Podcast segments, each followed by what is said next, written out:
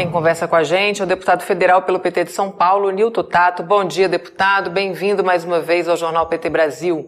Bom dia, Amanda. Prazer enorme estar aqui. Parabéns pelo trabalho que vocês vêm fazendo aí, TV PT. Muito obrigada, deputado. Obrigada também por aceitar o nosso convite para a gente conversar é, sobre essa CPI também tão importante que está acontecendo na Câmara dos Deputados. E os deputados bolsonaristas, que são maioria né, na CPI do MST, deixaram muito claro a intenção de usar a comissão para um palco ali de promover a criminalização do movimento, é, quando eles rejeitam esses vários requerimentos apresentados pela bancada do PT e também os partidos aliados do governo Lula.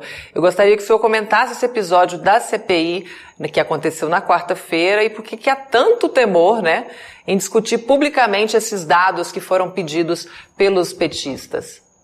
Então, Amanda, é, primeiro acho que é importante as pessoas terem clareza que esta CPI do MST é uma CPI para criminalizar os movimentos que lutam pela reforma agrária, portanto, é uma CPI para combater a reforma agrária, e nesse sentido, combater é, o governo do presidente Lula, porque o presidente Lula tem o compromisso de retomar a, a reforma agrária, retomar as políticas de apoio à agricultura familiar, retomar a demarcação de terras indígenas, territórios quilombolas, é, de discutir também o próprio modelo da agricultura, né?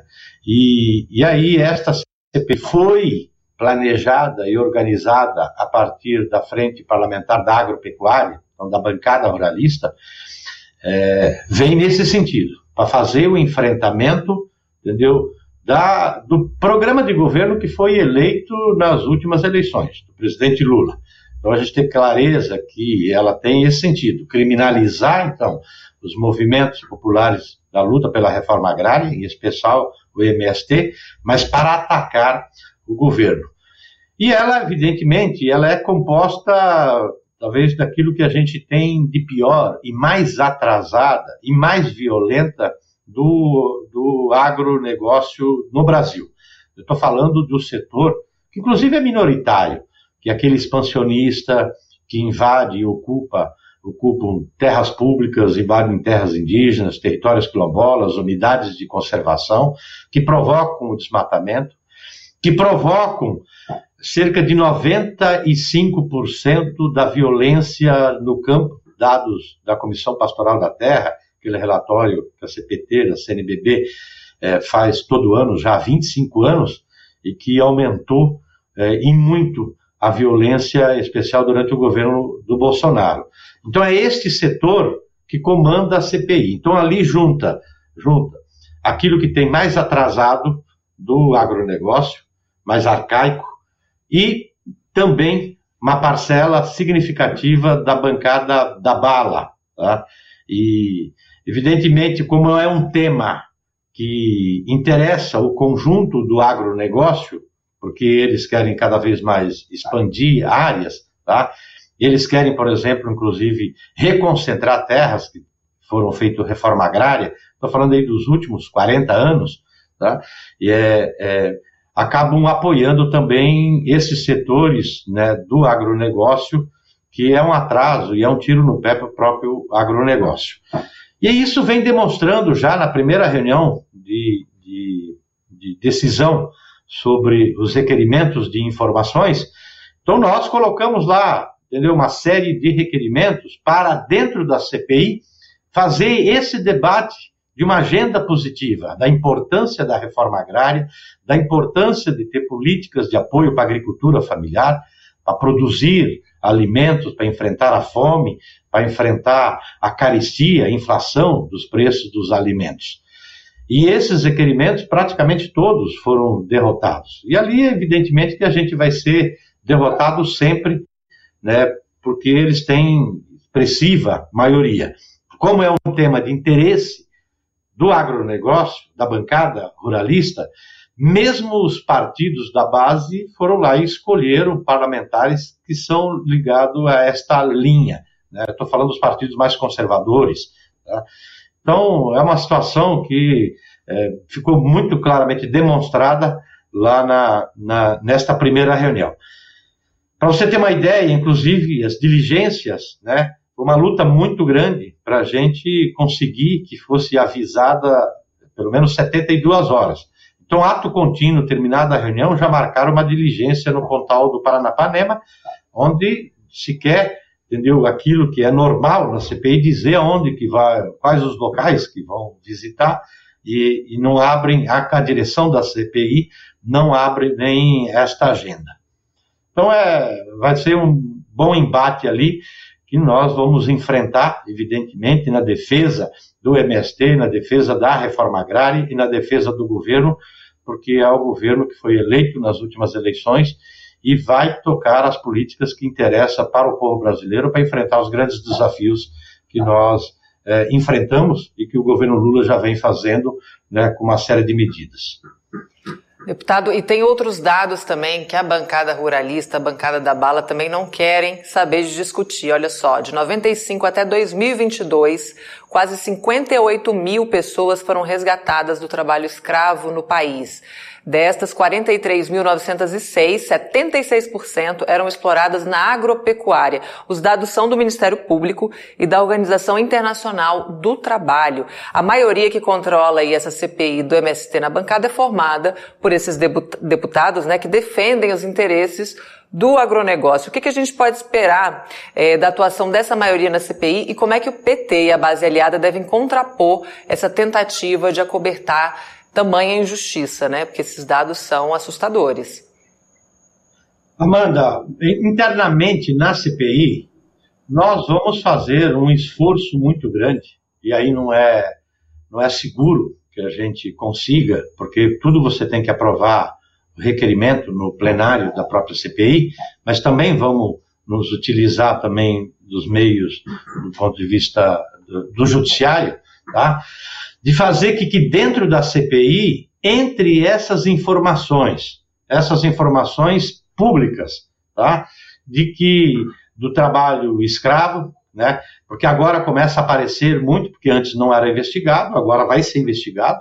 Então, é, o próprio é, é, Ministério Público do Trabalho começa a fazer o seu trabalho de fiscalização e, e a gente começa a ter tomar conhecimento.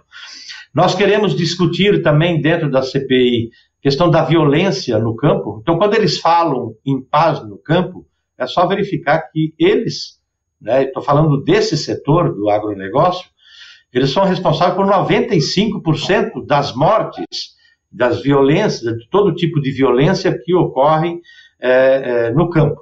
Tá? Então, tudo está relacionado à luta pela terra. Tá? E aí nós vamos fazer esse esforço de fazer com que esse material vá para lá. Evidentemente que a gente, se não conseguir, esse é um debate que nós precisamos repercutir para o conjunto da sociedade. Quer dizer, além de dentro do parlamento, além da própria CPI, nós precisamos dialogar permanentemente com a sociedade, até para que o conjunto da sociedade, eu estou falando dos movimentos populares, as entidades, enfim, toda a sociedade civil organizada, né, é, o que, que é que está acontecendo lá dentro dessa CPI, porque ali, na verdade, é uma CPI contra o governo do presidente Lula. E, e, e para impedir que o presidente Lula é, implemente essas políticas é, de apoio né, à reforma agrária e à agricultura familiar. Então, nós vamos sim fazer um trabalho, já estamos nos organizando né, dentro com os, o, não só a bancada do PT, mas aí está o PSOL também lá dentro, está o PCdoB, e vamos ampliando né, é, para ter uma bancada pelo menos aguerrida, combativa, para fazer os enfrentamentos no debate, mas é fundamental fazer esta ação articulada é, dialogando também com a CPMI do golpe, porque é, os atores, né, aqueles que patrocinaram o, o, uh, os eventos de depredação, de terrorismo, de tentativa de golpe do dia 8, né, é, já começam a aparecer as informações pela própria investigação é, do, do, do, STF, é, de que boa parte dos patrocinadores são é, justamente aqueles que patrocinam agora e que comandam a, a, a CPI do MST. Então é importante que a CPMI leve a cabo, entendeu? Apurar quem foram os patrocinadores, financiadores do golpe, da tentativa de golpe do dia 8, porque para mostrar para a sociedade brasileira quem que é esta minoria, esta minoria que faz esse barulho enorme, tá? E que é, tenta agora, através da CPI do MST, é, impedir que o presidente Lula toque adiante é, esta, esse conjunto de políticas de apoio à, à agricultura familiar, aos quilombolas e aos indígenas. Então nós vamos fazer esse trabalho articulado, fazer o enfrentamento, tentar levar para dentro as informações, tá? mas ao mesmo tempo é fundamental todos se envolverem para ajudar nesse trabalho de diálogo com a sociedade para demonstrar quem são quem é essa extrema-direita e que tem uma base muito forte em um setor do agronegócio que é o mais atrasado, que, que é um tiro no pé, inclusive, para o Brasil, do ponto de vista do agro mesmo. Tá? Se eles continuarem, se essa política deles vencer, o Brasil perde entendeu? a capacidade de continuar tendo comercialização eh, internacional. Além, evidentemente, de que nós queremos aproveitar essa oportunidade para discutir o próprio modelo de agricultura. Não dá mais para o Brasil ser aquilo que historicamente sempre foi um exportador é, de matéria-prima é, e mão de obra barata. Então, o Brasil precisa se reindustrializar, é essa o empenho do próprio presidente Lula, e, e, tem que agregar valor dos produtos da agropecuária, tem que agregar valor e a, aproveitar a oportunidade da biodiversidade. Então, esse debate do futuro do país né, e da importância que tem o setor da agricultura como um todo, nós queremos fazer esse enfrentamento também dentro da CPI que aí não é o caminho, não é o caminho da criminalização é, dos movimentos que nós temos informações, todo mundo acompanha da importância que teve, por exemplo, o MST, né, né, nesses 40 e poucos anos de existência, é responsável por 450 é, mil famílias que estão assentadas. Né? E aí são centenas de cooperativas, de associações Tá? É, se pegar os números, por exemplo, né, só na feira da reforma agrária aqui em São Paulo, mostra claramente a importância da reforma agrária e a importância do MST para o Brasil. Sem dúvida alguma. E a reforma agrária que é assegurada pela Constituição Federal, né? É, e o MST também tornou-se aí o maior movimento popular que defende esse princípio, né, a função social da terra. Eu queria que o senhor falasse também da importância do movimento para pressionar governos, né, pressionar a sociedade civil como um todo em busca do cumprimento é, dessa função social da terra que está na Constituição, está assegurado. Muito bem, Amanda. Isso é, é porque eles argumentam muito essa coisa da defesa da propriedade, tá? que é um direito, evidentemente, que está garantido na Constituição.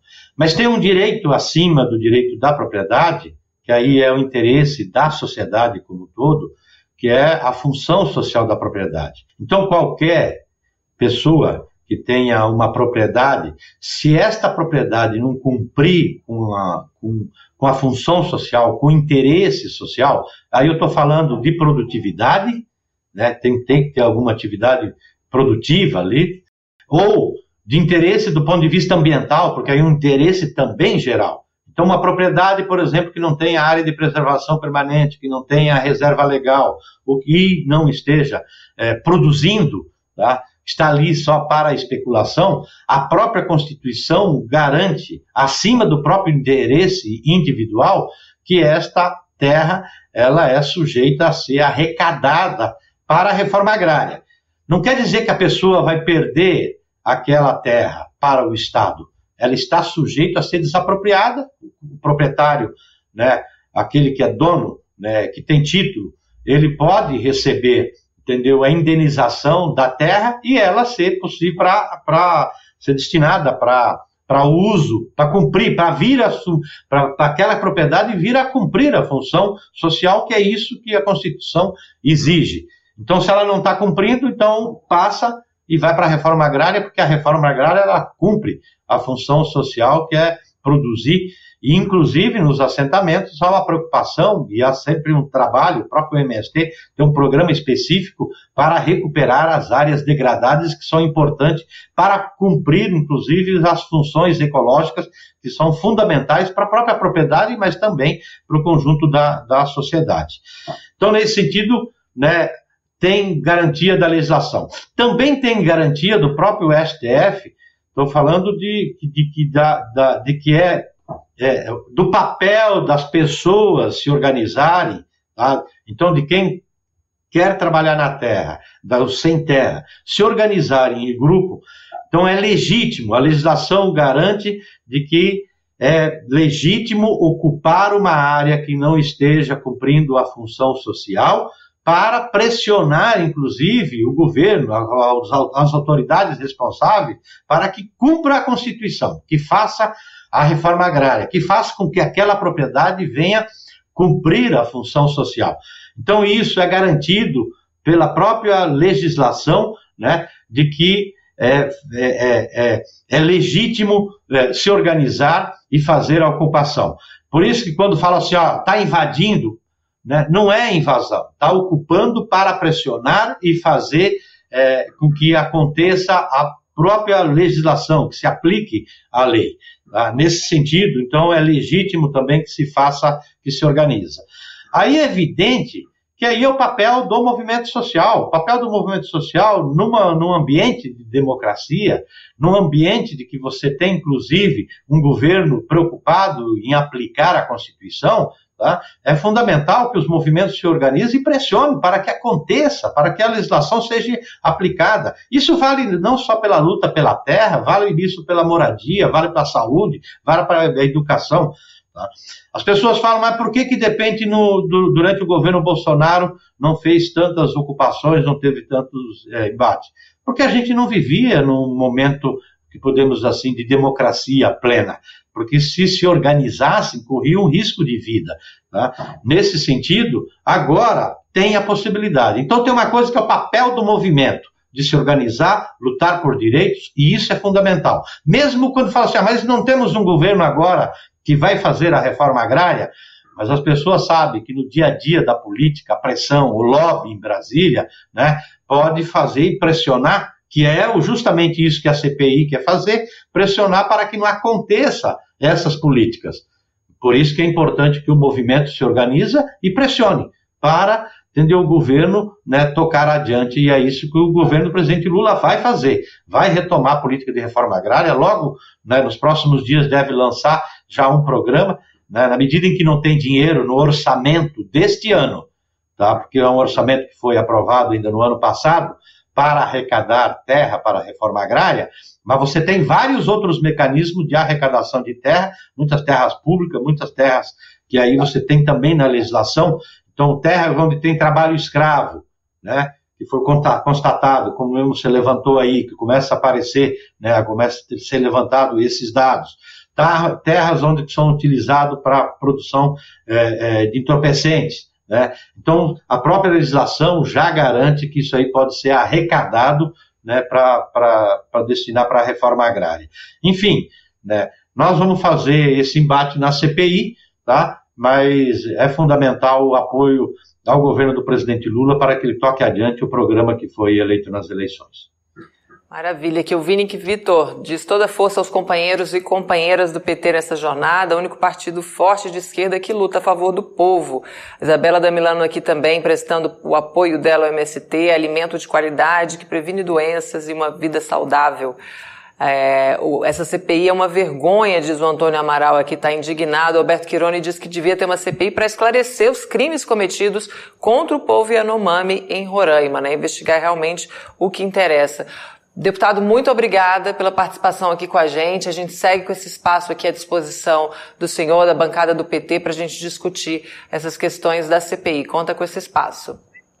Obrigado pela oportunidade, Amanda. Parabéns pelo trabalho que vocês vêm fazendo. E é fundamental a todo momento a gente fazer esse diálogo com toda a militância do PT no Brasil inteiro, porque é uma disputa na sociedade de projeto de país. Uhum. E, e essa E esse debate, evidentemente, nós vamos enfrentar também dentro da CPI do MST. Muito obrigado e bom dia a todos. Obrigada, bom dia, deputado.